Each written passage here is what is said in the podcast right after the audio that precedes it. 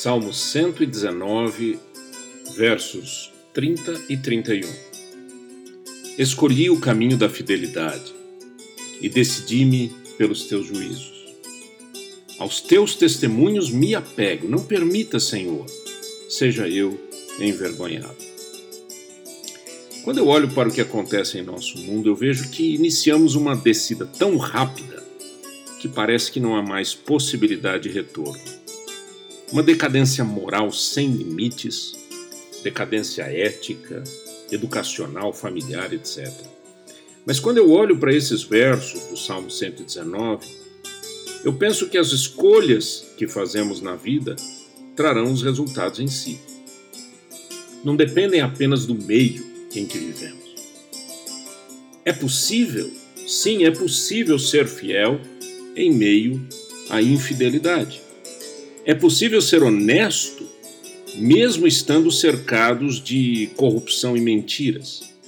É possível escolher o bem e não o mal. No hebraico antigo, a palavra fidelidade que aparece neste, neste verso, usada nesse verso 30, tem um significado interessante. Algo que agarra, segurar ou suportar algo mais o passar de força ou habilidade para a próxima geração, um grande grupo do mesmo tipo é mais forte do que um. Interessante. Algumas verdades aqui. Primeiro, a fidelidade é o que segura o casamento, uma amizade, uma parceria, uma sociedade.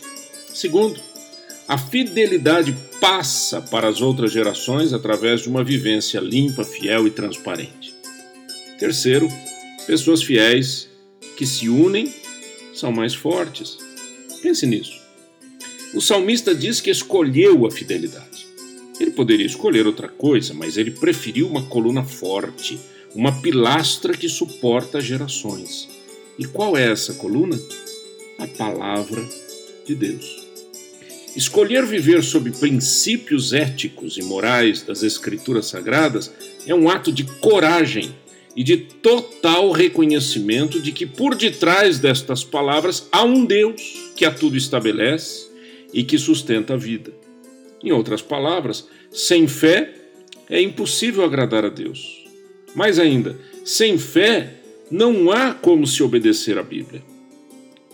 Mas não é de uma fé supersticiosa que eu estou falando. Eu me refiro à fé em Deus, através de Jesus Cristo. Não é fé na fé não é fé em coisas e nem mesmo em si mesmo, mas é a fé salvadora, restauradora, dom de Deus, que advém dele para nós.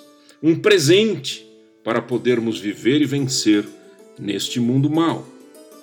Você e eu temos a opção da escolha. O que você vai escolher? Eu já fiz a minha opção há mais de 40 anos.